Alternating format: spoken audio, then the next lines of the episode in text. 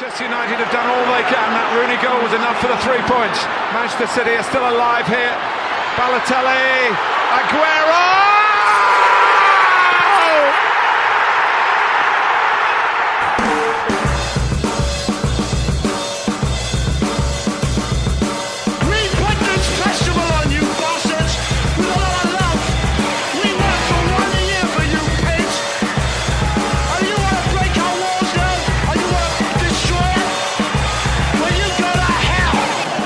Here's Hughes again. And here's Giggs over the goalkeeper. Cantona!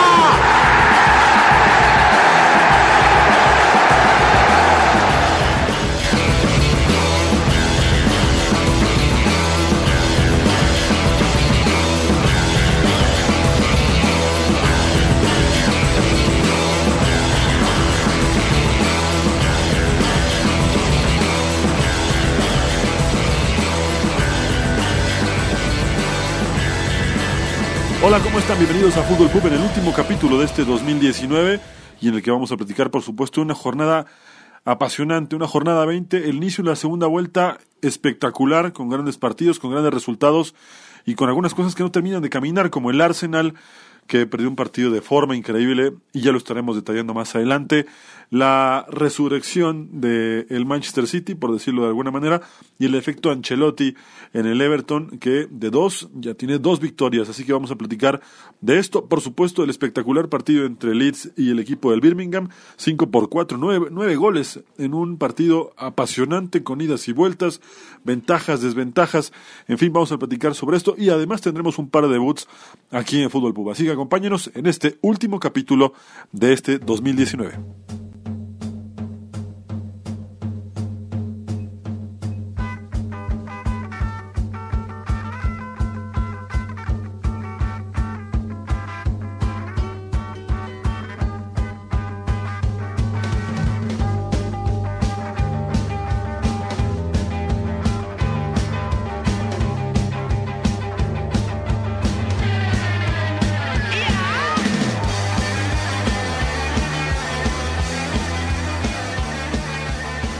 Bien, pues vamos a arrancar el recorrido de esta jornada, la primera de la segunda vuelta, con el que seguramente para muchos de ustedes también fue considerado el partido de la fecha. Arsenal contra Chelsea y la manera en la que se desarrolló y sobre todo la manera en la que terminó este partido.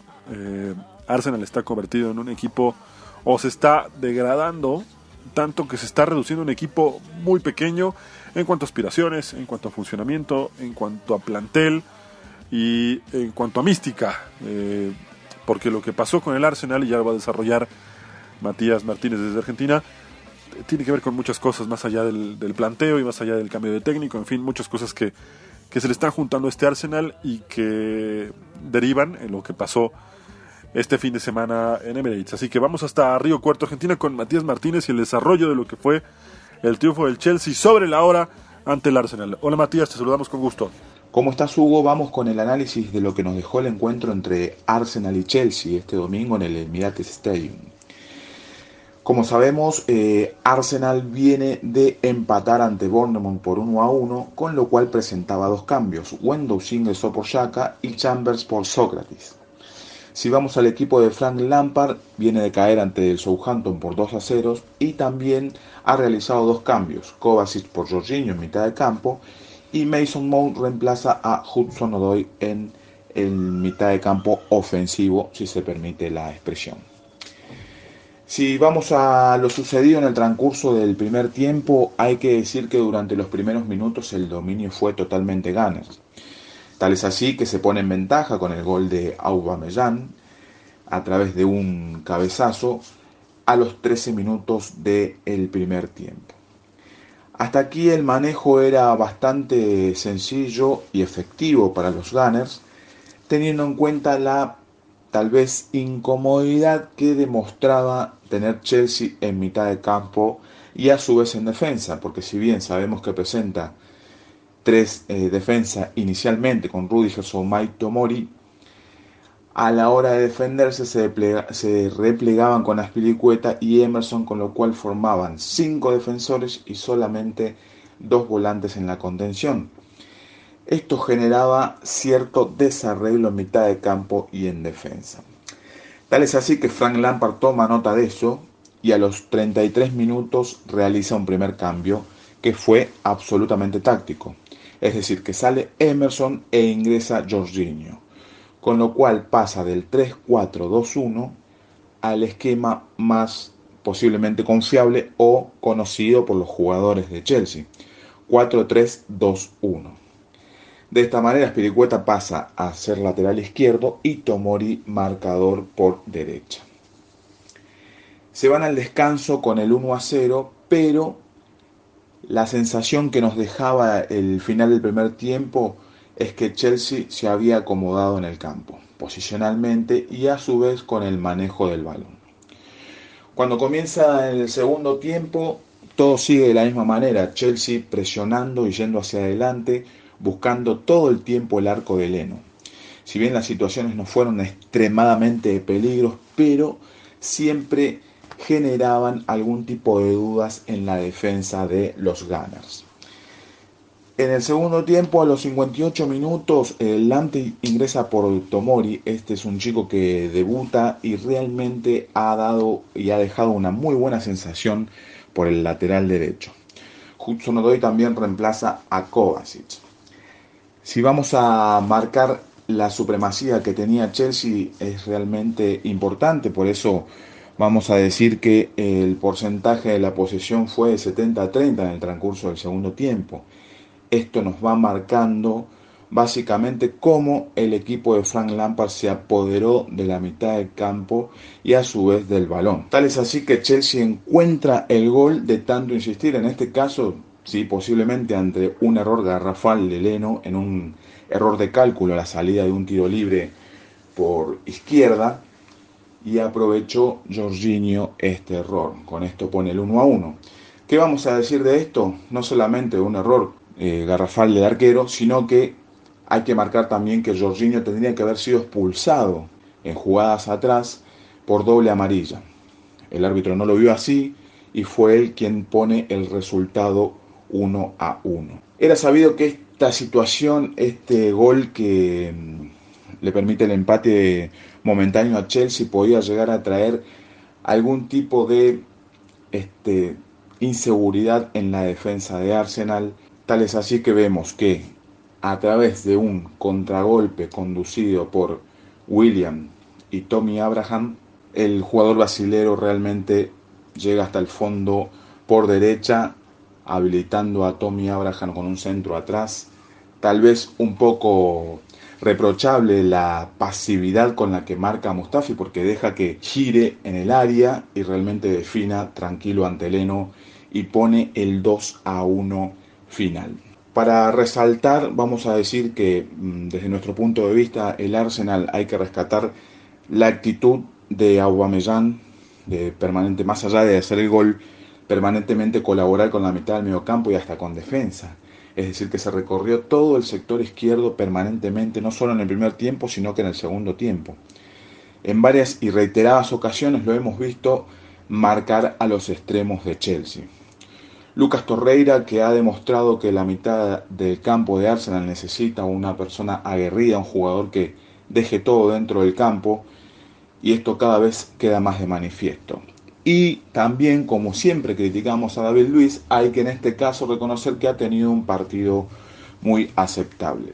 La mención especial es para Mesut Özil, que cuando se pone a jugar realmente marca diferencia. Posiblemente con cierta intermitencia por momentos, ¿sí? y un tanto cansado, tuvo que ser reemplazado a los 70 minutos, pero cuando se pone a jugar el alemán realmente puede marcar el tiempo y los hilos del ataque de los Gunners. Y en el Chelsea vamos a destacar principalmente a William, a Jorginho y a Rudiger, que en defensa ha demostrado ser un hueso duro de roer. Este fue este análisis del partido que nos han regalado Arsenal y Chelsea. Hugo, seguimos analizando la fecha. Un saludo enorme.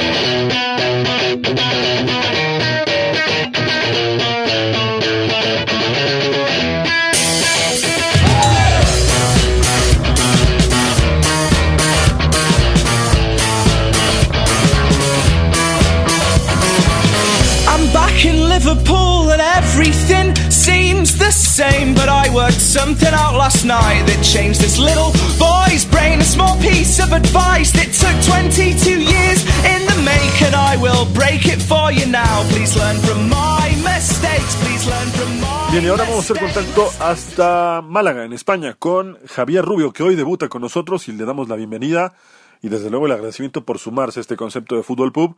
Él nos va a platicar un poco sobre lo que pasó en el duelo entre Liverpool y el conjunto del Wolverhampton. La verdad es que el Liverpool semana a semana o jornada a jornada nos está demostrando cada vez más que está muy muy cerca ya de atrapar el título. Realmente no se le ve forma como pueda escaparse de las manos de Klopp y de sus jugadores el título. Tiene una ventaja cada jornada más amplia le costó, eso sí, mucho trabajo pasar sobre el Wolves, fue un partido difícil, pero mantuvo el arco en cero, mantuvo la distancia con los de abajo y además recordemos que le falta un partido ante el West Ham por su participación en el Mundial de Clubes. Así que vamos con Javier Rubio y el informe de lo que fue el Liverpool 1, Wolverhampton 0 con un Raúl Jiménez que no arrancó a titular, pero que estuvo cerca de generar peligro en el área de los Reds. Bienvenido, Javier, a Fútbol Pub. Buenos días, Hugo. Ya son 18 victorias y un empate para este estratosférico Liverpool en lo que llevamos de Premier.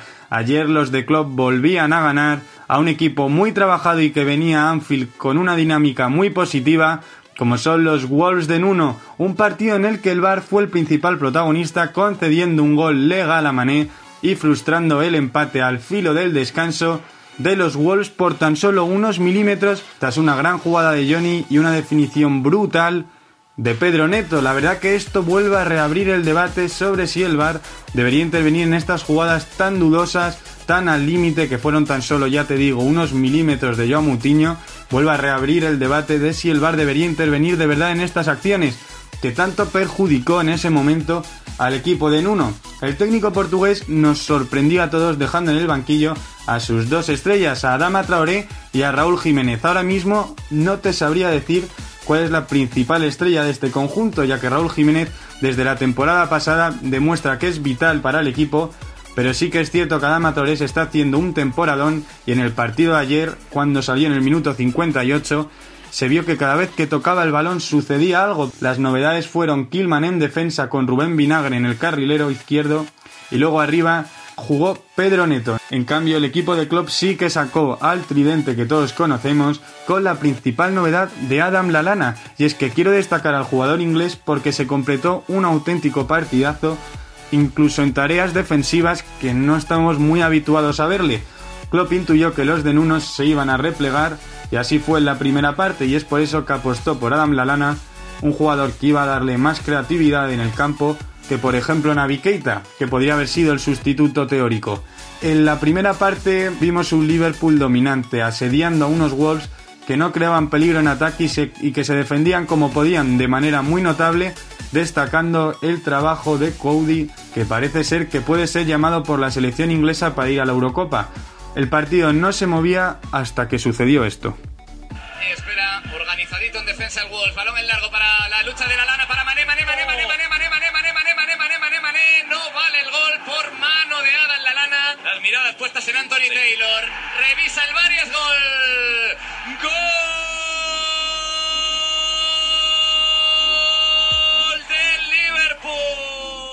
El gol subía finalmente al marcador ya que no golpeaba el balón en la mano como pensaba el colegiado de la lana y golpeaba en su hombro asistiendo así a Sadio Mané anotando el senegalés el que iba a ser su décimo gol en esta temporada. Escasos minutos después iba a llegar la jugada más polémica del partido. Neto anota un gol tras una gran asistencia de Johnny. Aquí ya iba a entrar el VAR en acción y tras unos dos minutos que estuvieron en la sala BOR revisando esta acción, se anuló el gol por unos milímetros adelantados que estaba la bota de Joao Mutiño. Este gol psicológico no iba a subir en el marcador, pero esto no iba a quitar que los Wolves de Nuno salieran en la segunda parte a por todas y vimos unos Wolves que solo estuvieron atacando un auténtico monólogo y el Liverpool no disparó entre la portería de Rui Patricio en toda la segunda parte.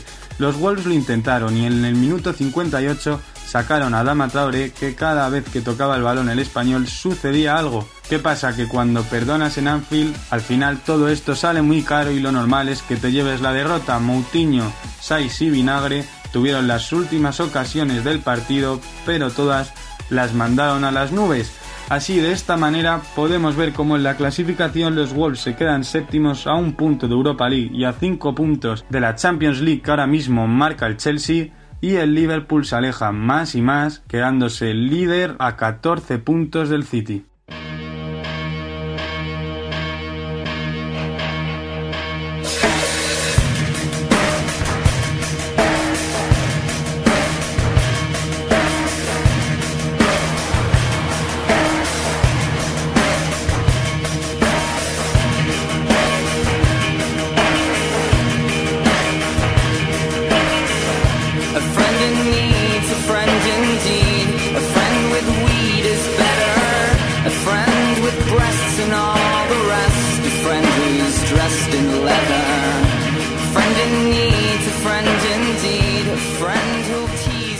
Ahora vamos con el informe de uno de los equipos que está persiguiendo al Liverpool y que prácticamente con la derrota que sufrió en Mourinho Stadium el viernes pasado se despidió de la lucha por el título, me refiero evidentemente al actual campeón y que buscaba el tricampeonato al Manchester City que eh, hizo algunos cambios obligados. Primero por la expulsión de Ederson, entró Claudio Bravo, fue expulsado el arquero titular del City en el partido contra Wolverhampton por una salida de último hombre y después en la defensa que ha sido un problema constante en el equipo de Guardiola. Esta vez jugó con Kyle Walker, con Sinchenko, con Fernandinho, con Eric García. Eh, en el medio campo puso a Rodrigo, Kevin De Bruyne y Bernardo Silva. Y en el ataque jugó con Sterling. Ya recuperó a Agüero afortunadamente para el City y Riyad Mahrez. Y en el banco suplente se quedó gente como Gundogan, que había venido siendo titular en los últimos partidos. Mendy, por supuesto, perdió su lugar luego del error tan lamentable que provocó el empate a dos. Y Otamendi, que también perdió su lugar luego del, de la floja actuación que ha tenido eh, a lo largo de la campaña. O la verdad, ha tenido un- una temporada muy floja el central argentino. Y eh, para Guardiola básicamente ha sido un rompecabezas y un dolor de cabeza muy fuerte porque lo platicábamos la semana anterior. El City en toda la campaña pasada apenas recibió 23 goles. Contando esta, ya tiene 23 goles en contra y es apenas la mitad del campeonato, por lo cual eh, ha tenido que resolver como puede eh, el tema de la defensa. Y alguien por ahí sugería que eh, para eso no hubieran dejado ir a Company, pero lo cierto es que también Company ya no era titular indiscutible en el Manchester City. Él buscaba un recambio y era el momento justo para hacerlo. Y lo cierto es que también está buscando en este mercado invernal un marcador central que pueda paliar esa, esa dolencia que tiene desde la fecha 1 el equipo de Guardiola. Ya en el partido se enfrentó a un Sheffield United que es justamente de una de las mejores eh, defensas del campeonato, o por lo menos lo había mostrado así en el inicio de, de la campaña, y que afortunadamente para, para ellos eh, habían hecho un trabajo defensivamente muy correcto en los últimos en los últimos partidos. Sheffield sabía que iba a ser un partido complicado, pero con todo y eso, Busset se fue al ataque, puso el 1 por 0, pero el árbitro y el VAR decidieron anular la acción por un fuera de lugar, y hasta ese momento el partido realmente era muy parejo. Mares había insinuado algo al principio del partido, no pudo convertir, y fue justamente hasta el minuto 7 del segundo tiempo, cuando Agüero eh, con un pase de De Bruyne, hace el 1-0, una jugada discutida, sobre todo por los jugadores de los Blades, porque eh, Fleck pasa junto al, junto al árbitro, conduce el balón, pasa el árbitro, se atraviesa, pierde la pelota, lo recupera el City y ahí De Bruyne asiste rápido, se aviva y asiste rápido a Agüero para que definiera pegado al ángulo. Los jugadores de los Blades eh, se fueron desde luego contra el árbitro pensando que había estorbado y efectivamente estorbó, pero es una jugada propia del juego y también propia del mal recorrido de las líneas del silbante. Así que así fue como se puso delante el equipo de Guardiola y el 2 a 0 llegaría a su final del primer tiempo luego de un pase de Mares para De Bruyne para sentenciar el 2 a 0 y mantenerse en la tercera posición a 14 puntos de Liverpool. Con eh, 41 puntos está el equipo de, de Guardiola. Evidentemente muy muy lejos de pelear por el título al menos en estos momentos. Eh, esta mitad de semana jugará el equipo de Guardiola ante el ahora peligroso Everton de Ancelotti. Más adelante tendremos el informe del partido de, del Everton Newcastle, pero el Everton está convirtiendo en su rival bastante, bastante duro. Y el City después enfrentará al Aston Villa después de este parón por la FA Cup. Y el 18 de enero recibe a Crystal Palace para después jugar eh, el 21 otra vez contra el Sheffield. y cerrará el mes eh, el equipo de Guardiola enfrentándose al Tottenham. Eh, esto ya en realidad ya empezando el mes de febrero. Empezará de visita en Londres contra los Spurs, así que será un calendario pesado para el equipo de Guardiola, en el que evidentemente no puede fallar, en el que obviamente tendrá que sumar y tratar de evitar perder la mayor cantidad de puntos posibles, si es que todavía sueña con hacerle pelea a un Liverpool que cada vez está más cerca del título.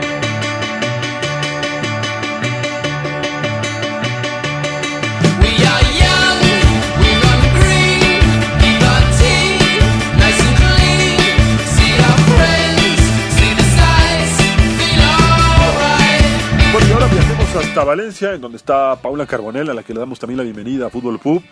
Se ha sumado junto con Javier Rubio a partir de esta emisión y ojalá puedan estar eh, la cantidad de veces que ellos lo deseen. Es un gusto poder contar con ellos, con su aporte y desde luego eh, el de Paula, que es una apasionada también como nosotros de la Premier League y nos va a platicar un poco sobre el segundo triunfo consecutivo de Ancelotti como técnico del Everton. El efecto cambio de entrenador siempre positivo, pero en el Everton ha sido mucho más aún, sobre todo tomando en cuenta que hay jugadores que empiezan a reclamar un lugar como titulares. Ya lo venían insinuando desde, esta, desde este corto periodo de Ferguson, que estuvo apenas un par de semanas como entrenador del Everton, y ahora con Ancelotti parece que quieren consolidarse de una buena vez. Vamos contigo, Paula, te mandamos un abrazo y te escuchamos con el informe del triunfo del Everton sobre Newcastle en St. James Park. Hola Hugo, ¿qué tal? Un saludo, un saludo también a todos los oyentes de Fútbol Puff en el partido que vamos a comentar ahora en ese Newcastle 1 Everton 2. Encontramos un partido que estuvo muy disputado con un Newcastle que siempre que juega en St. James Park, siempre que juega en casa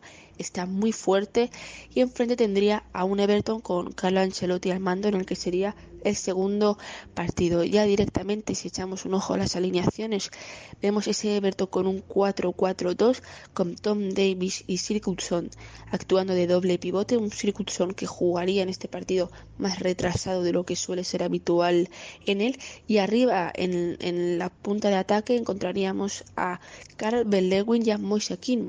como titular en el segundo partido de Carlo Ancelotti, lo que para mí es todo un aviso de que si en algo destaca Ancelotti es como gestor de grupo, gestor de jugadores y prueba de ello es poner a Moise titular. Yo creo que Carlo quiere a todos sus jugadores conectados, a todos los jugadores enchufados y que va a hacer un, como se dice aquí en España, borrón y cuenta nueva, va a empezar de cero con él. Recordemos esto a través de hace dos jornadas cuando Duncan Ferguson metió a Moise en la segunda parte y a los 15 minutos lo volvió a, retirar. De todas formas, tampoco está siendo una buena eh, una buena temporada del delantero italiano, pero yo creo que Carlo Ancelotti pretende recuperarlo. Prueba de ello es que jugó 60 minutos, no anotó gol, pero para mí sí que es cierto que vimos a un Moise muy participativo, buscando constantemente encarar a la defensa, buscando el regate, buscando el espacio y que para mí hizo un buen partido, la verdad. Ya directamente, si vamos al juego, en el minuto 1 ya vemos un Newcastle que pretende tener el control, tener el balón, que sabe que en casa es fuerte y que intentaría ir a por el partido. Sin embargo, en el minuto 12 ya un libre directo a favor del Everton, una falta, Circulson dispara directamente a la barrera, le cae de primeras el rechace y le será una especie de centro chut que le viene perfecto a Calvert Lewin que estaba en el área bien colocado para meter el primer tanto, lo que sería el Newcastle 0 Everton 1. Hay que irse a la segunda parte, al minuto 55, cuando otra vez eh, de falta fue un partido donde se metieron dos goles gracias al balón parado. Pues en el minuto 55, Jethro Williams por parte de Newcastle en el costado izquierdo pone un centro. Andy Carroll de primeras prolonga de cabeza y asiste a su compañero de cabeza para que Fabian Schär anote el empate. Em, una jugada a balón parado, una jugada ensayada que le salió muy bien a Newcastle. Luego, si vamos directamente al minuto 63, anotaría Calvert Lewin el tanto definitivo, el 1-2 del partido, y anotaría un doblete. Esta jugada es todo un ejemplo de cómo no hay que presionar la salida de, balón del equipo rival. Tenía el Everton la pelota, empezaba a jugar desde atrás por parte de la defensa y Newcastle se puso como, como loco a, a presionar la salida de balón. Una presión que salió mal, que conseguiría en el centro del campo recuperar el balón, pero al momento el Everton vuelve a recuperar la pelota. Quien perdería ese cuero sería Andy Carroll y claro, esto a raíz de esa presión mal hecha que estaban haciendo provocó un, que fuera una contra a favor del, del Everton que con Richarlison en el costado derecho echó a correr y ahí estaría Calvert Lewin muy bien colocado buscando el segundo palo en el que tan solo tendría que empujar el, el, balón y anotar el segundo. Al final un partido que acabaría ahora mismo en la clasificación con el Everton décimo y el Newcastle en la posición número 11 que fue un, un, un buen partido, un partido disputado, el segundo de Carlo Ancelotti que acabaría con victoria.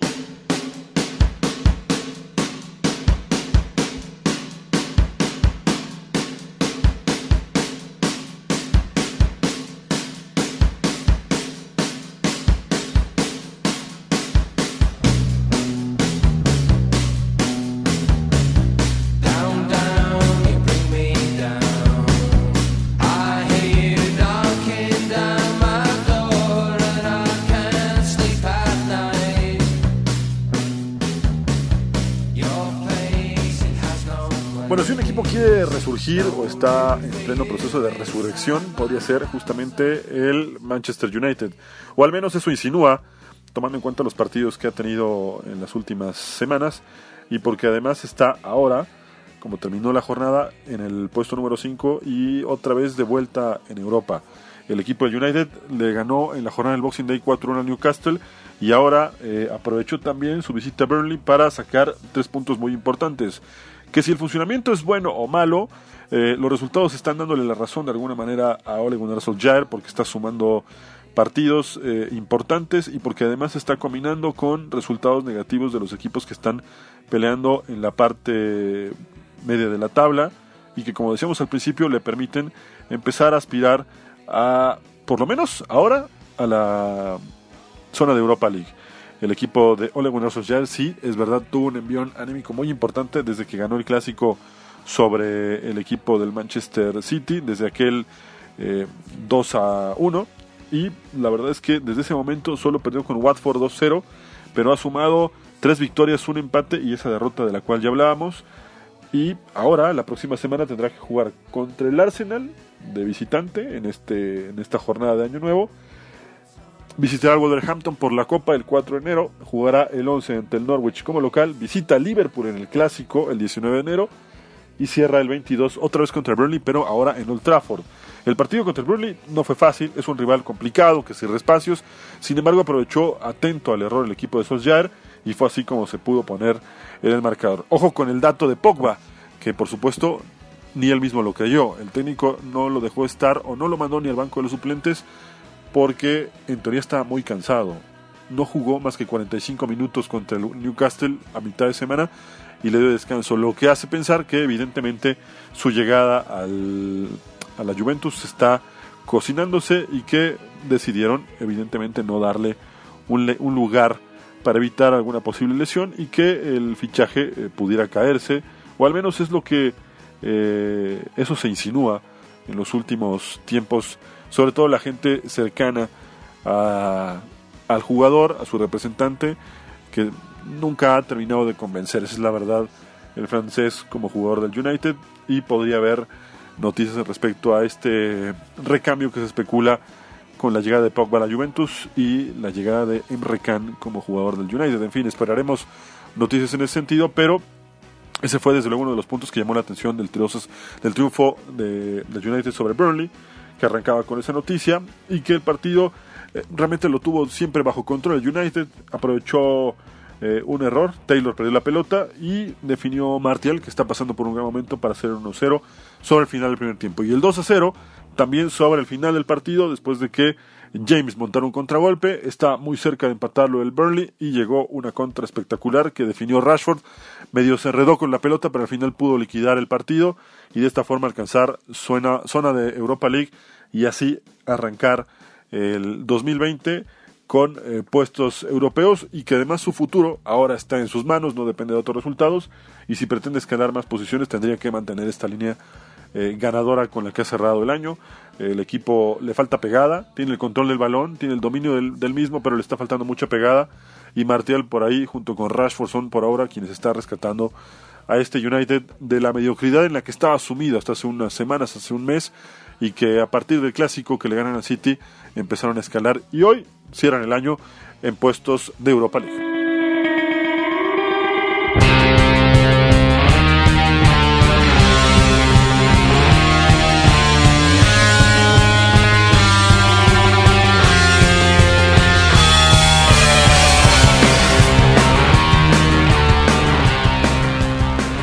Bien, y vamos a platicar un poco sobre lo que fue el partido de locura entre el Birmingham y el conjunto de Leeds United. El 1 por 0 a los 15 minutos, luego de un contragolpe, era una jugada para Birmingham, contragolpea el conjunto de Leeds, luego de un pase filtrado, vendría la anotación de Costa para poner 1 por 0. Se estaban jugando 15 minutos y ya Leeds ganaba 1 por 0, se sentía cómodo, jugar de contra es algo que le, le viene bien al equipo de Bielsa, y el 2 a 0 vendría al minuto 22, luego de un centro que a primer palo queda colgando la pelota, el rebote lo aprovecha Harrison y ya los Whites ganaban 2 a 0 y todo parecía indicar que el resultado sería bastante, bastante tranquilo para el equipo de Bielsa.